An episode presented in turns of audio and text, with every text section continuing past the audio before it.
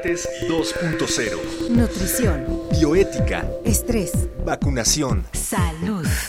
El Programa Universitario de Investigación en Salud y Radio UNAM presentan Hipócrates 2.0. Investigación y vanguardia en salud.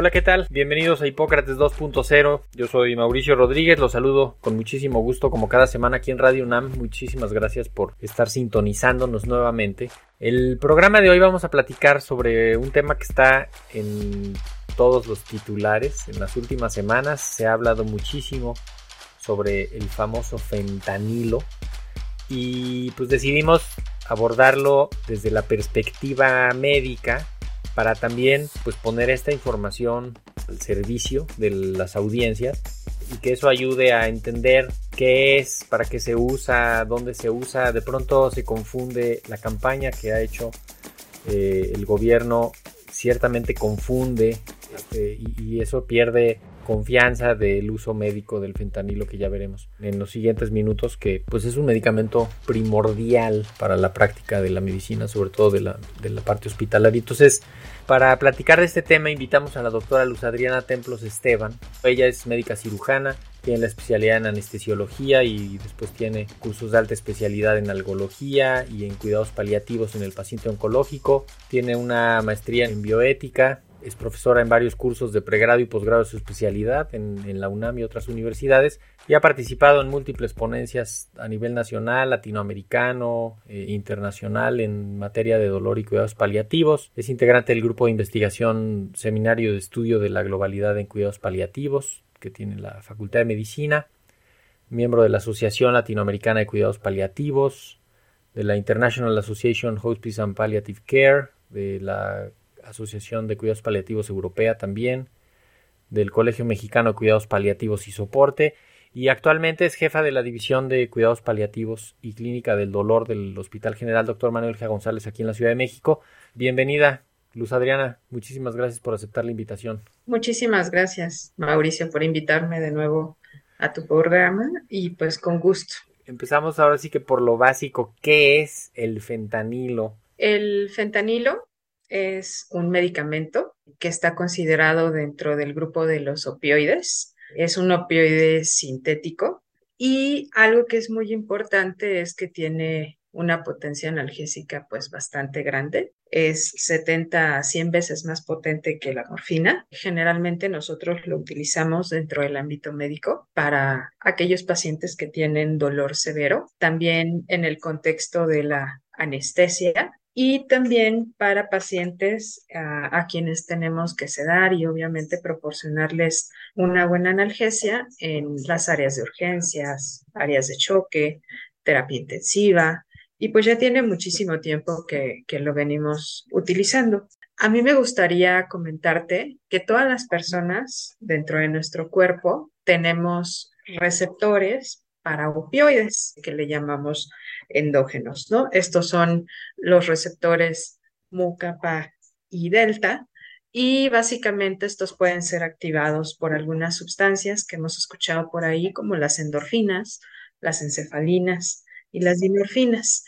El fentanilo lo que hace es, al ser un opioide sintético, eh, medicinal, pues obviamente tener acción eh, básicamente sobre este tipo de receptores, pero más sobre los receptores MUN, Justo cuando lo utilizamos con los fines médicos que te estoy comentando. Tratando de entender esto último que mencionas, nuestro cuerpo tiene unos opioides propios del cuerpo. Exactamente. Y por eso tenemos receptores, o sea, los receptores son unas moléculas que están afuera de las células y tenemos en diferentes tejidos, en varias partes del cuerpo, por todos lados hay receptores, todas las células tienen receptores de unos u otros tipos y justamente lo que pasa es que todos estos tipos de receptores estarían esperando recibir moléculas del cuerpo para que eso haga que la célula cumpla con una función o ejecute una función o haga algo. Y el fentanilo llega a ocupar esos receptores y entonces se obtiene esa señal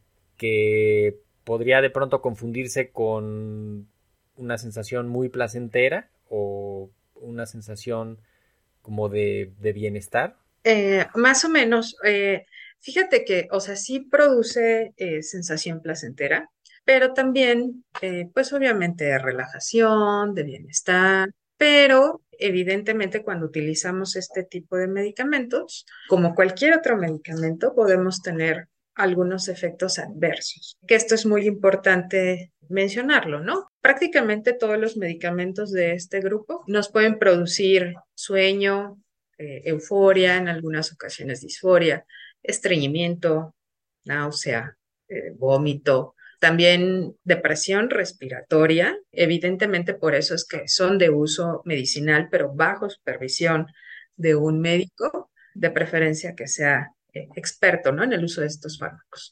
se utilizan para pacientes que tienen dolor severo, generalmente crónico. ¿Puedes darnos un ejemplo como cuál? es una, una persona que tiene, cuál, ¿cuál es el dolor crónico y severo? Suena como un infierno. Sí, algo así. La, la, verdad es que los pacientes la pasan muy mal, pero te pongo un par de ejemplos. Los pacientes con cáncer, ¿no? Serían un ejemplo muy claro eh, de tener un dolor muy severo. Aquellos pacientes que, por ejemplo, llegan a tener dolor de origen neuropático por algún problema el lumbar sería también un, ejemplo de ello. Eh, los pacientes que son posoperados, que a veces las cirugías llegan a ser pues evidentemente muy grandes y también lo llegamos a utilizar pacientes quemados, pacientes que han recibido algún trauma, por ejemplo, por algún accidente, también se puede utilizar, pacientes con artritis eh, reumatoide o alguna enfermedad musculoesquelética que llegue a ser deformante, entre muchos otros usos, ¿no? Y uno de los usos que yo te comentaba es para dar anestesia. La realidad es que el fentanilo lleva años utilizándose eh, dentro de los quirófanos para poder dar anestesia, ¿no? Junto con combinaciones de otros medicamentos. Pero es un medicamento de uso muy común en todas las cirugías. ¿Y el, el principal riesgo del uso del fentanilo médico o sagrado médico? Uno de los principales riesgos, aunque en realidad en manos expertas es un medicamento muy seguro, es la depresión respiratoria. Nosotros cuando utilizamos este medicamento dentro del contexto de la anestesia, Evidentemente tenemos un monitoreo continuo del paciente, lo estamos asistiendo, entonces obviamente podemos controlar, eh, digamos, ese, ese efecto, ¿no? Pero cuando sale de las manos de un contexto médico y se va hacia el uso lúdico, pues obviamente esto puede provocar muchos problemas. Quiero como dirigirme a, a entender por qué hay un uso inadecuado del fentanilo y por qué es el problema del tamaño que es, sobre todo en Estados Unidos. Fíjate que el, fentanilo es un medicamento que tiene un inicio de acción muy corto. Eso sería una característica que lo hace obviamente bueno dentro del contexto médico, pero para aquellas personas que quieren tener, eh, digamos, un efecto rápido de sensación de bienestar, relajación, etcétera, pues obviamente esto resulta conveniente, ¿no? El fentanilo empieza a actuar aproximadamente a los tres minutos, o sea, es súper rápido y además tiene una vida media muy corta, aproximadamente de 28 a 30 minutos.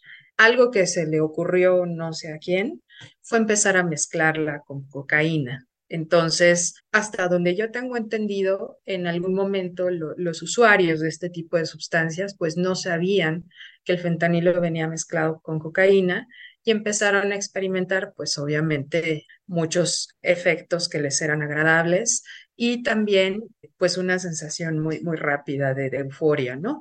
El fentanilo, cuando se utiliza en el uso lúdico o recreativo, es altamente adictivo, justo por eh, la vida media tan corta que tiene, y pues hace que el usuario tenga necesidad de dosis pues repetidas, ¿no?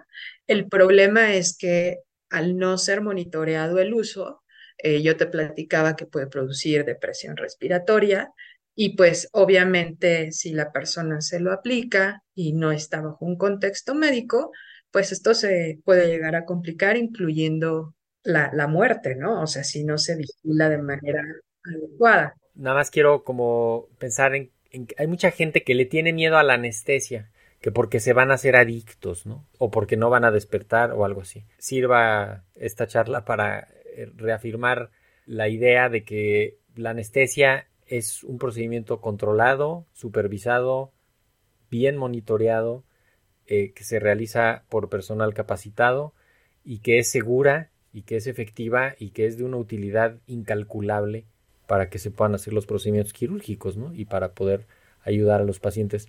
Y no porque te pongan una anestesia una vez por una cirugía que te van a hacer, te vas a hacer adicto a ninguna de las sustancias que te están poniendo. Efectivamente. Y pues tienen un gran beneficio, ¿no? Porque si no los aplicáramos, no podríamos realizar las cirugías, ¿no? Eh, el hecho de que el médico, el cirujano, haga cortes dentro del cuerpo, evidentemente ocasiona dolor. Y eh, nos ocasiona también una respuesta metabólica muy importante, ¿no? A ese trauma. Y justo por eso debemos utilizar esos medicamentos durante la anestesia y obviamente en algunos casos posterior a la anestesia, porque el dolor llega a ser muy severo, ¿no? Entonces, algo que estamos buscando, pues, es que haya una buena calidad en la atención y que nuestros pacientes estén libres de dolor. Adriana, ¿cuántos productos con fentanilo hay para el uso en los hospitales. O sea, tampoco es un medicamento que haya mucho, ¿o sí? Mira, te platico un poco. El fentanilo existe en vía intravenosa, en ampolletas, para que lo puedas obviamente usar eh, dentro del contexto hospitalario. También existe actualmente en tabletas que se pueden colocar por vía transbucal y también existe en parches. Generalmente el producto que viene en parches o en tabletas se suele utilizar en el contexto de aquellos pacientes que tienen dolor crónico o para cuidados paliativos, por ejemplo, ¿no? Pacientes que se encuentran al final de la vida. Esas son las presentaciones, digamos, que tenemos aquí en México. En algunos otros países, por ejemplo, se llega a utilizar en paletas, inclusive, para los pequeños, ¿no? Cuando van a ser sometidos a cirugías y pues obviamente previo a entrar al quirófano, pues se busca que el pequeño pues entre tranquilo, que no tenga dolor, etcétera. Y pues justo esto reflejaría que es un medicamento bastante seguro, ¿no? O sea, sí, inclusive lo estamos prescribiendo en ellos, ¿no? Y es un medicamento, la verdad, muy noble que podemos utilizar prácticamente en recién nacidos prematuros, este, con muchas complicaciones, etcétera, en los contextos, por ejemplo, de terapias intensivas neonatales, ¿no? O sea, tiene muchísimos beneficios para poder apoyar a los pacientes. No se diga en la pandemia que fue pues uno de los de los grupos de medicamentos más que se utilizó más, ¿no? La, la realidad es que, justo como lo mencionas, Mauricio, desde la pandemia tuvimos graves problemas con este tipo de medicamentos, no solamente con fentanilo, sino con todos aquellos eh, que son medicamentos opioides o medicamentos que se utilizaban para sedación, pues justo, ¿no? Por el número de pacientes que tuvimos para tener que intubar o tenerlos dentro de las áreas de terapia intensiva y en contextos muy críticos, ¿no? El desabasto de opioides de manera generalizada ha sido una situación presente en, nuestro país. Existen, digamos, algunas marcas eh, de fentanilo pero algo que sí te puedo decir es que de manera general es un medicamento bueno, bonito y barato, ¿no? Y por eso tiene un uso muy difundido, ¿no? Dentro del, del medio hospitalario. Ahora vamos hacia la parte del fentanilo que no es de uso médico y que por lo tanto no es un producto, o sea, bueno, son muchos productos que tienen procedencia desconocida, que tienen calidad desconocida que viene con mezclas seguramente y que eso significa riesgos muy importantes para el usuario, desde infecciones, toxicidad por algo que contenga y, riesgo de, desde luego, de adicción y riesgo de, muerte, ¿no? Fíjate que realmente sí es un problema que está eh, siendo muy presente en, en Estados Unidos pero eh, justo por estos efectos adversos que yo te mencionaba del, fentanilo, ¿no? Que es altamente adictivo, pero en aquellas personas que lo utilizan eh, de manera recreativa.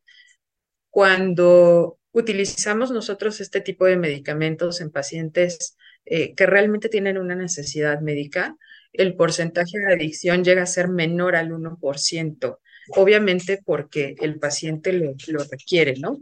Ha sido muy difícil controlar este problema porque, pues obviamente está implicados pues el tráfico de sustancias, eh, se menciona que mucha de la producción pues viene desde China y se hacen diferentes mezclas, sobre todo te mencionaba con, con la cocaína, y además, eh, algo que está sucediendo es que al mezclar el fentanilo con la cocaína, el producto resultante suele ser como más barato, entonces pues hay mayor acceso a, estas mezclas, ¿no?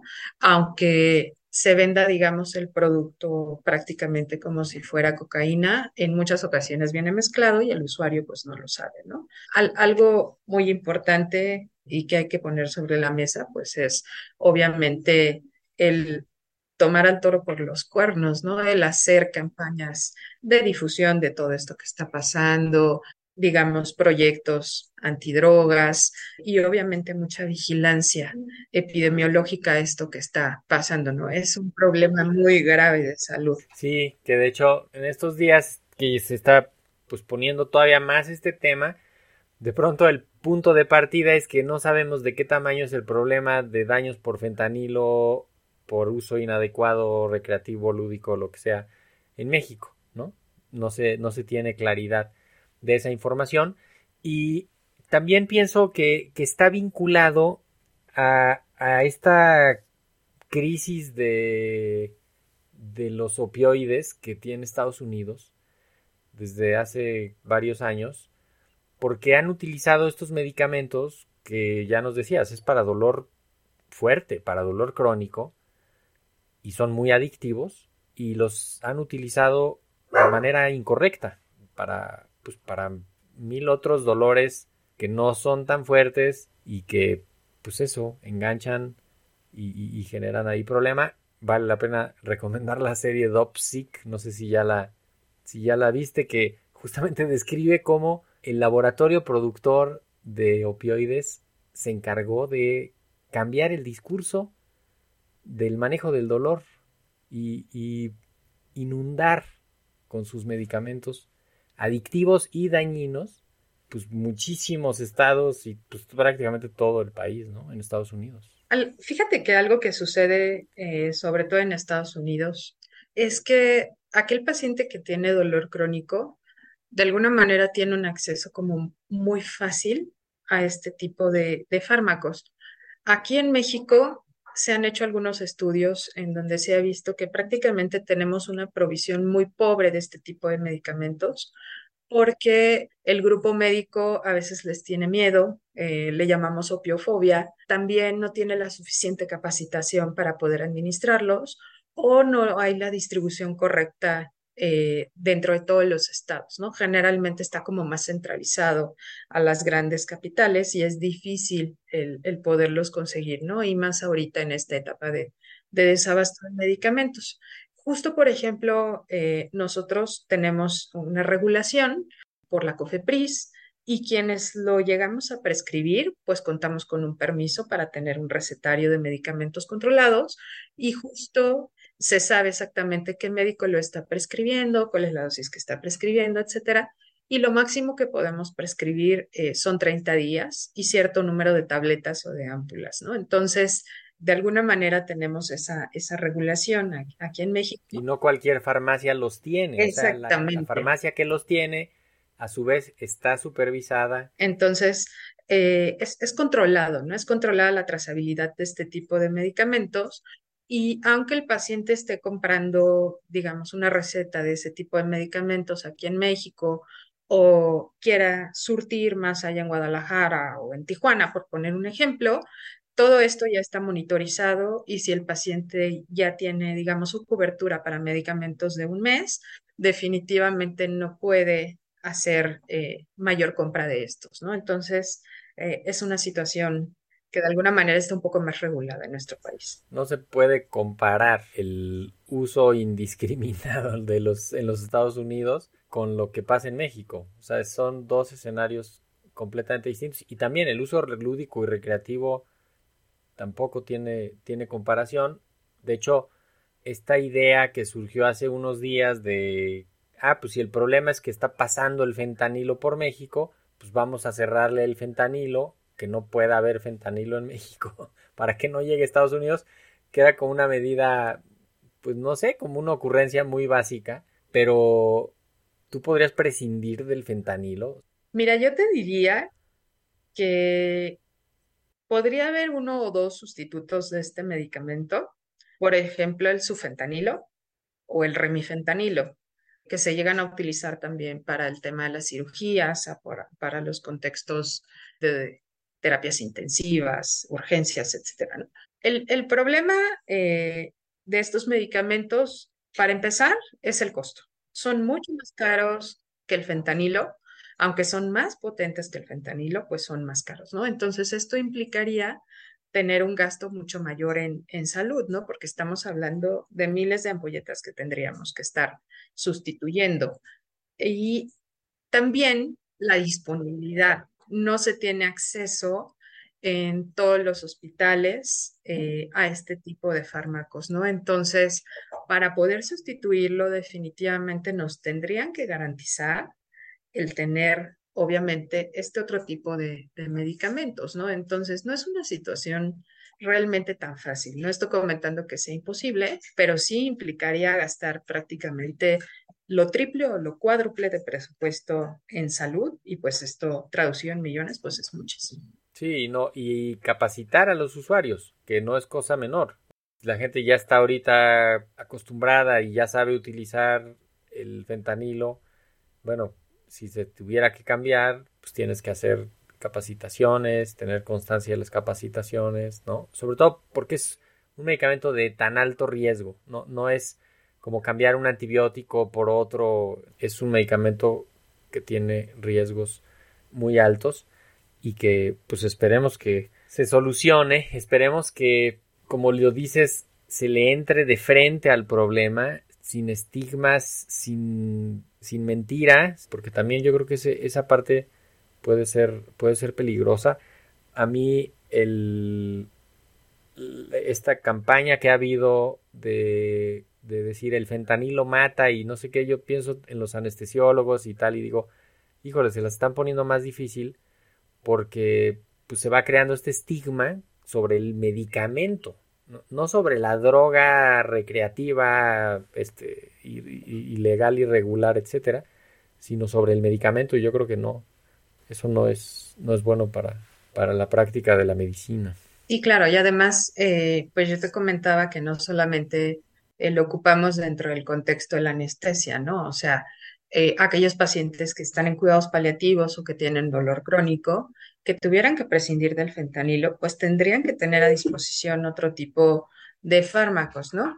Buprenorfina, morfina, oxicodona, tapentadol, este, hidromorfona, entre muchos otros, ¿no? Y no hay eh, actualmente tenemos una crisis muy importante de opioides en nuestro país y pues obviamente estamos trabajando o estamos tratando el que el paciente tenga la mejor analgesia posible con los medicamentos que tenemos disponibles y muchos de ellos llegan a ser eh, pues más caros justo que, que el fentanilo.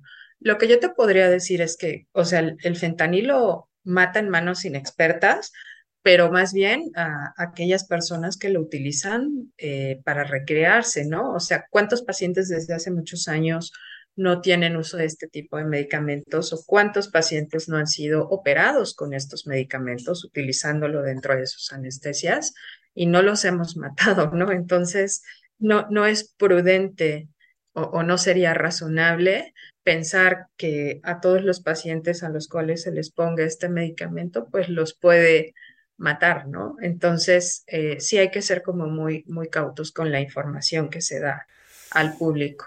Sí, pues justo por eso te invitamos, este, para que nos ayudaras a entender los asuntos básicos y para que nos también, pues, nos explicaras esta complejidad del, de lo que está pasando y no lo vamos a resolver con un programa, obviamente, pero sí podemos cuando menos dar la información que ayude eh, y, no dejar de referir si tienes algún problema de adicciones busca ayuda, está ahí la línea de la vida, eh, hay eh, ayuda institucional en, muchos lados, este, hay que tratar de salir de eso para que pues te alejes de todos esos riesgos que, que puede llevar, ¿no? Las, las drogas recreativas sintéticas, se desconoce su procedencia, su calidad y, y pueden provocar daños pues muchas veces irreversibles. ¿Con qué te quieres despedir, doctora Luz Adriana Templos Esteban? Pues mira, yo me despediría comentándote que el derecho al buen manejo del dolor, pues es obviamente un derecho humano, ¿no? Entonces, es muy importante tener acceso no solamente al fentanilo, ¿no? Sino a todo tipo de medicamentos opioides cuando el paciente realmente lo necesita. En manos expertas llegan a ser una muy buena herramienta no solamente para el control del dolor, sino para mejorar la calidad de vida de nuestros pacientes, ¿no? Que la están pasando muy mal. Buenísimo, pues con eso nos despedimos.